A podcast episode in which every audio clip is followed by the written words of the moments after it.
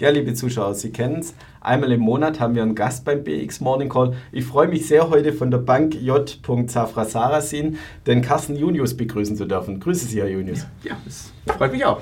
Ja, wir wollen die Schweiz etwas genauer anschauen heute, insbesondere natürlich auch die Zinssituation. Ja, Inflation im Januar wieder leicht zurückkommen. Was heißt das fürs ganze Jahr? Also die Inflationszahlen im Januar, die waren phänomenal. Die haben uns überrascht äh, durch ihren niedrigen Wert von 1,3 Prozent, 1,2 Prozent in der Kernrate. Nur und ich denke, die Zahlen werden auch die Nationalbank äh, überrascht haben. Das heißt, wir haben hier jetzt ein vollkommen neues äh, Bild. Inflation ist nicht mehr das Problem, das es im letzten Jahr noch gewesen ist. Ja, geht die Rate weiter runter aus Ihrer Sicht, also die Inflationsrate? Auf die Zinsen kommen wir gleich noch zu sprechen.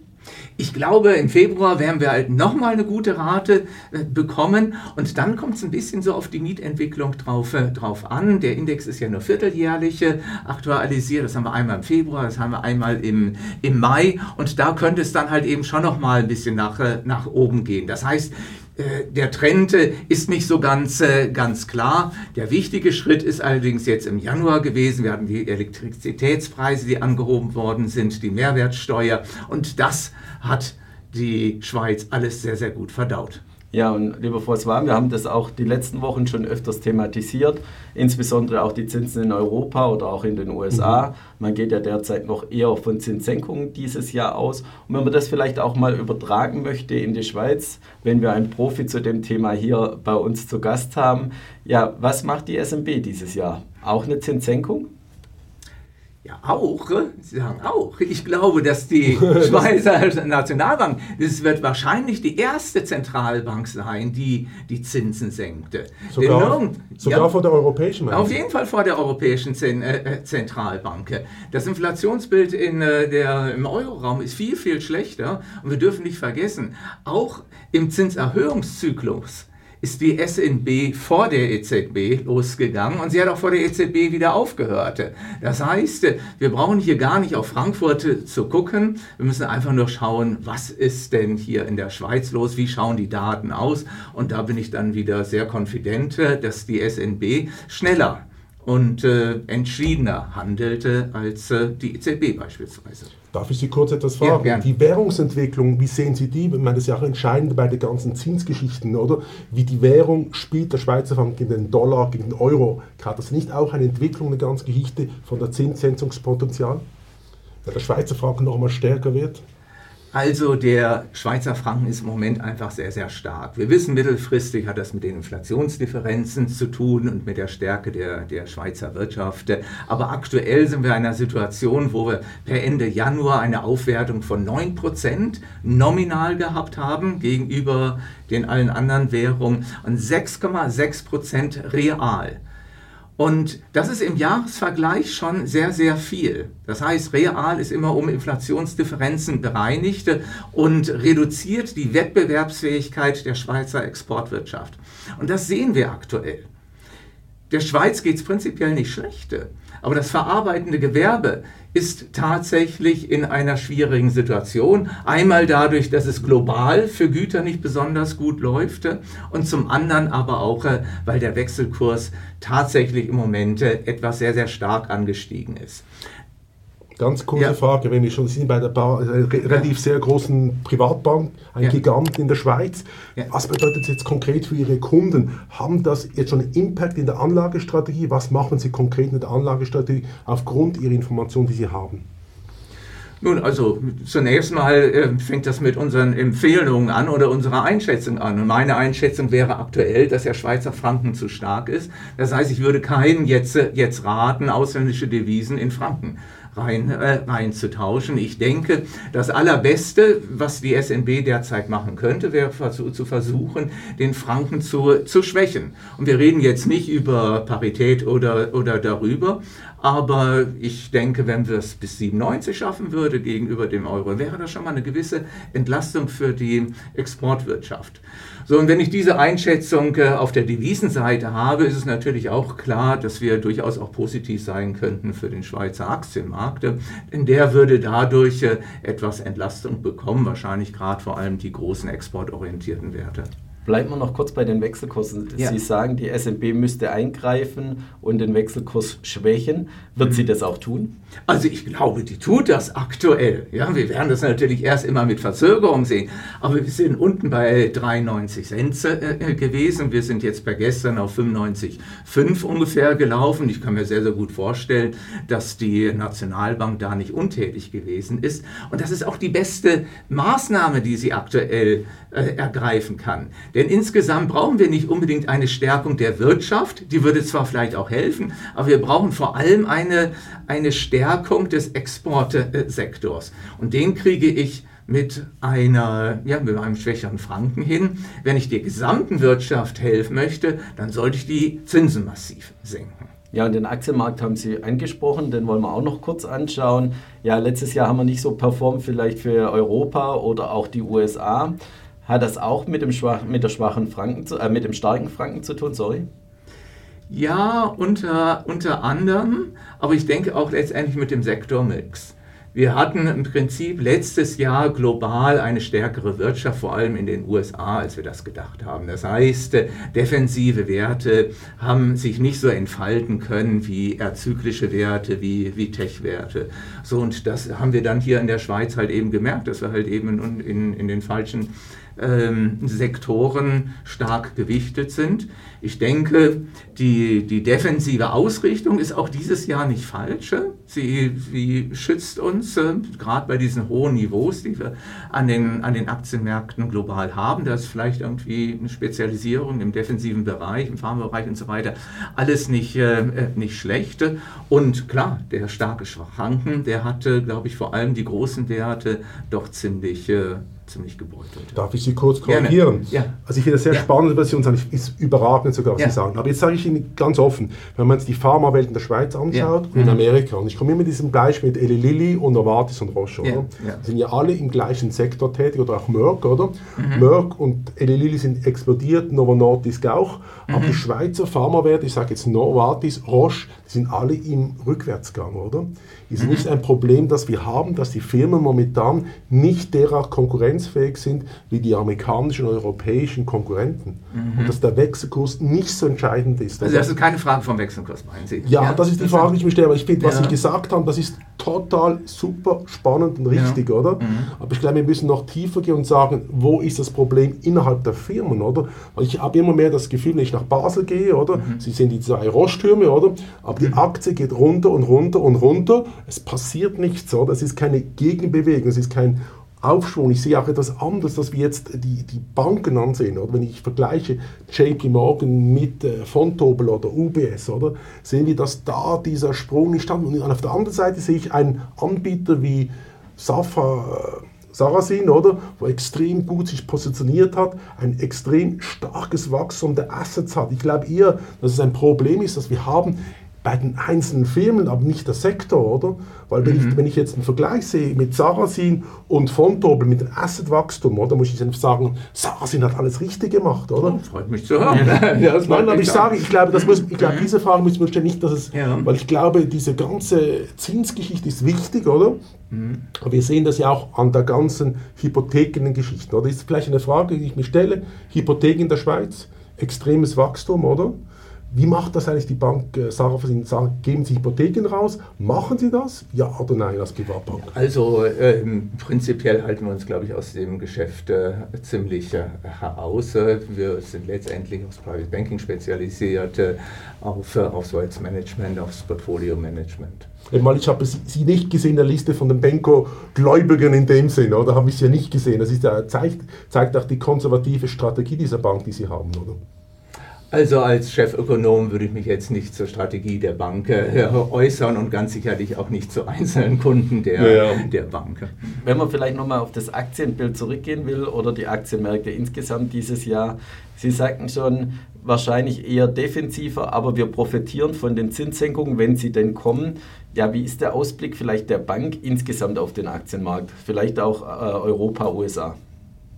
Also wir sind im Moment positiv. Wir sind äh, in unseren Mandaten, im Portfolio-Management sind wir äh, übergewichtet in Aktien drin. Wir sind benchmark-orientierte Investoren und äh, müssen uns dann halt eben immer an unserer eigenen Benchmark orientieren. Und da haben wir jetzt auch im Invest letzten Investmentkomitee nochmal bestätigt, dass wir mehr Risiko nehmen als äh, unbedingt äh, notwendig. Das heißt, dass wir eine Übergewichtung in Risikoassets, vor allem halt eben in Aktien haben. Davon profitieren wir natürlich äh, im Moment. Und äh, ich glaube, es ist auch die, die weiterhin die richtige Strategie, weil wir äh, überhaupt keine Anzeichen für eine harte Konjunkturlandung der Weltwirtschaft, insbesondere der USA, sehen. Die USA brummen einfach weiter vor sich hin und da muss man dann einfach auch aktuell investiert bleiben.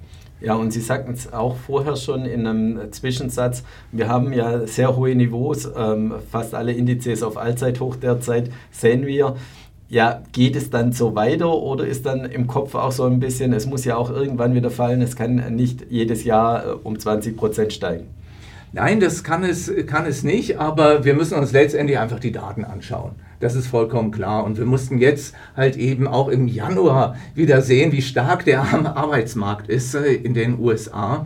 Und das ist vollkommen klar, dass das die privaten Haushalte schiebt. Ja? Die, wenn Einkommen generiert wird in den USA, dann geben die Amerikaner es auch gerne aus. Und sie haben auch recht, denn auch der Immobilienmarkt, äh, der private Immobilienmarkt, die, der, die Hauspreise, die steigen weiter an. Ganz anders als in den meisten anderen Ländern global, wo sie, wo sie fallen und wo man deswegen als privater Haushalt etwas vorsichtiger sein muss. Das ist in den USA nicht der Fall. Insofern sind die Voraussetzungen aktuell für eine weiter kräftig wachsende US-Wirtschaft eigentlich sehr, sehr gut. Darf ich Sie kurz ja, gern. Sie, ja. Sie, machen super Sachen, was Sie uns erzählen. Jetzt eine ja. dumme Frage: Europa. Gehen wir ja. vielleicht ein bisschen zu Europa. Das haben Sie ein bisschen ausgeklammert. Südamerika, das ist ja die mhm. Heimlandschaft Ihrer Besitzer, oder? Wie sehen Sie Südamerika als Wachstumstreiber und Europa momentan? Vielleicht habe ich ja Europa extra so ein bisschen rausgelassen, weil es nicht so, nicht so freundlich ist äh, wie, ja, wie, wie, in den, wie in den USA. Aber fangen wir damit an. Ich bin äh, der, der Überzeugung, dass wir so langsam aus dieser Stagnationsphase heraus äh, wachsen in, in Europa. Das Niveau ist eine Katastrophe. Ja, wir haben einfach viel zu wenig Wachstum in, äh, im Euroraum. Das ist gar keine Frage. Für uns als Investoren ist allerdings immer die Frage, wird es ein bisschen besser oder wird es ein bisschen schlechter? Und hier würde ich äh, auch positiv sein, in dem Sinne, dass ich sage, pass auf, wir haben keine Abwärtsdynamik. Mhm. Darf ich noch mal kurz einblicken? Mhm. Ich, das, ich habe das raushören wollen, also ja. ich habe gespürt, dass ich Europa nicht so stark finde. Ja. Das heißt konkret, Sarah sind Safra, du konkret Amerika übergewichten gegenüber Europa jetzt in der Asset Allocation. Habe ich das richtig verstanden? Nee, das ist, das ist andersrum. Und, ähm, also wir würden USA nicht untergewichten, mhm. weil es einfach ein extrem dynamischer Markt ist. Wir sehen die ganzen Innovationen, die daherkommen, die ganze AI-Technologie, die kommt daher. Aber wir würden eher empfehlen, Europa etwas höher zu gewichten. Mhm. Und das äh, hängt mit der Unterschied mit dem unterschiedlichen Momentum zusammen. Wir können uns nicht vorstellen, dass das Momentum in den USA nochmal dort äh, deutlich zunehmen würde. Und wir sehen halt eben, dass das Sentiment gegenüber Europa so verdammt schlecht ist, wir uns aber stabilisieren.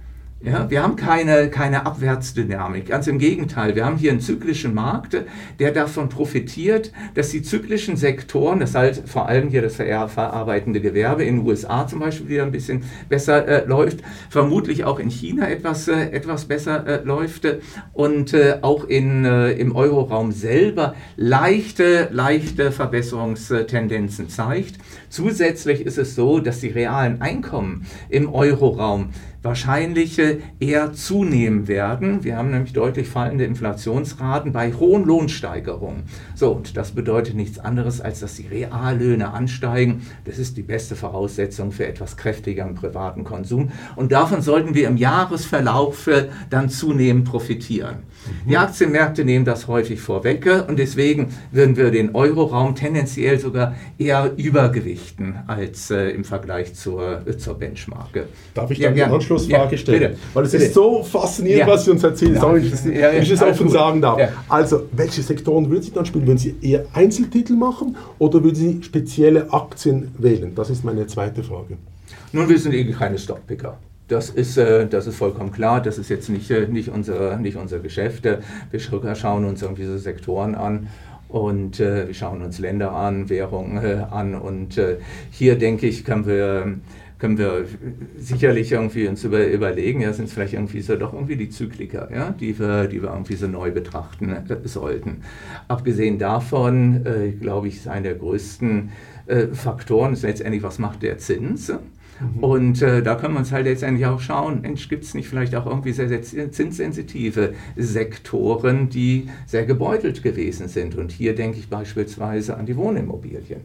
Das ist ein, ein Sektor, der ist zinssensitiv und hochgelevert und der sollte davon profitieren. Ja, ist ein heißer Ritt manchmal und man muss das nicht auch irgendwie physisch kaufen, aber die Börsen, die viel vorwegnehmen, die konzentrieren sich natürlich auf solche Sektoren, wenn die Zinsen nach, nach unten gehen wovon wir mittelfristig auch im Euroraum ausgehen, dann, äh, dann werden die halt eben weiter profitieren noch eine kleine Anschlussfrage. Ja. Europa zu Amerika eher übergewichen.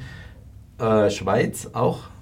Europa? Ja, Schweiz, äh, Schweiz nicht gegenüber Europa übergewichten, aber gegenüber einer globalen Benchmark ähm, glaube ich, ist Schweiz einfach sehr, sehr gut, äh, ist, ist sehr, sehr gut positioniert, unabhängig von den Einzelgeschichten, die Sie eben erwähnt haben. Das ist natürlich immer der, der Fall, aber auch hier bin ich optimistischer für die Schweiz, äh, dass wir es hier immer wieder schaffen, uns neu zu erfinden, uns anzupassen und äh, notwendige Veränderungen auch anzu, anzugehen. Das ist nicht in allen Ländern der Fall, in Europa schon, äh, schon gar nicht. Deswegen könnte ich mir auch vorstellen, dass die Schweizer äh, Werte in der, in der nächsten Zeit äh, profitieren. Und ich denke, ganz egal, was die Schweiz, äh, Schweizerische Nationalbank im März macht, äh, Zinsen senken, was ich finde, sie, sie tun sollte, oder weiter den Wechselkurs äh, schwächen. Ich denke, die Börse sollte davon profitieren, von beiden. Ja, dann kommen wir schon zu meiner Abschlussfrage und zugleich auch meiner Lieblingsfrage. Ich frage unsere Gäste immer auch sehr gern, wie privat investiert wird. Ja, wollen Sie uns das erzählen? Wie investieren Sie Ihr Gehalt privat? Also ich habe tatsächlich einen, Fokus auch auf, äh, auf Schweizer äh, Werte.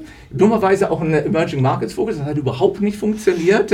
Und ich glaube, das ist auch so eine, eine Lektion, die ich allen nur mitgeben geben kann. Diversifikation muss halt eben ein bisschen, bisschen weitergehen und sie sollte vor allem die USA nicht ausschließen. Das ist ein Fehler, den ganz, ganz viele in Europa machen. Sie glauben halt eben, Diversifikation heißt nicht nur im Heimatland zu, zu investieren, sondern ein bisschen, ein bisschen weiter. Viele vergessen dabei, dass die größte Dynamik und der größte Markt halt eben die US-Börse ist.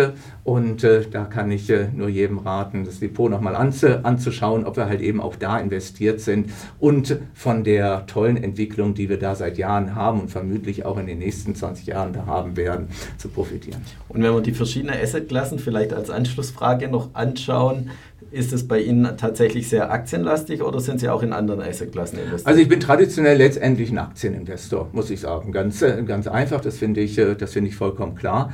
Wir äh, haben allerdings auch ähm, vor zwei Jahren gesehen, was das für ein Risiko ist. Und äh, da ist äh, dann auch meine ganz klare Schlussfolgerung, dass wir jetzt auch gerade auf den, auf den Zinsniveaus, die wir, die wir haben, Unternehmensanleihen nicht vernachlässigen äh, sollten. Wir kriegen aktuell Renditen, die haben wir uns die ganzen letzten zehn Jahre nicht vorstellen können. So, und das sollten wir mitnehmen. Das heißt, äh, ich glaube, es ist wichtig, in der aktuellen Situation zu schauen, ob die Liquidität, die viele angehäuft haben, aus Vorsichtsmaßnahmen oder warum auch, auch immer, dass wir die nutzen und dass wir die Zinsniveaus, die wir aktuell im, sowohl bei Staatsanleihen als auch bei Unternehmensanleihen bekommen, dass wir uns die für ein paar Jahre sichern. Ja, herzlichen Dank für Ihre Einblicke, Herr Junius. Hat mich sehr gefreut, dass Sie unser Gast waren. Mhm. Herzlichen Dank für den Besuch. Mhm. Dir auch herzlichen Dank, lieber François. Aber ich will noch etwas sagen noch zum Schluss. Gerne. Jetzt wissen ja. wir auch, warum die Sarasin Bank so erfolgreich im Markt ist, weil wir uns immer gefragt, wie können Sie so viele Assets reinholen. Hier ist der Kopf dahinter. Es hat mich speziell gefreut, dass Sie bei uns gewesen sind mit, den, mit Ihren Eindrücken. Ich glaube, es ist ganz wichtig auch für unsere Zuschauer und Zuschauer, dass wir diesen Einblick bekommen haben. Ich wünsche Ihnen weiterhin viel Erfolg. Wir wissen, dass Sie der richtige Mann am richtigen Ort sind. Wunderbar. Herzlichen ja, Dank. Herzlichen Dank auch für deine Worte, lieber François. Und liebe Zuschauer, schauen Sie wieder bei uns vorbei, wenn es heißt BX Morning Call hier bei der BX Wiss. Herzlichen Dank.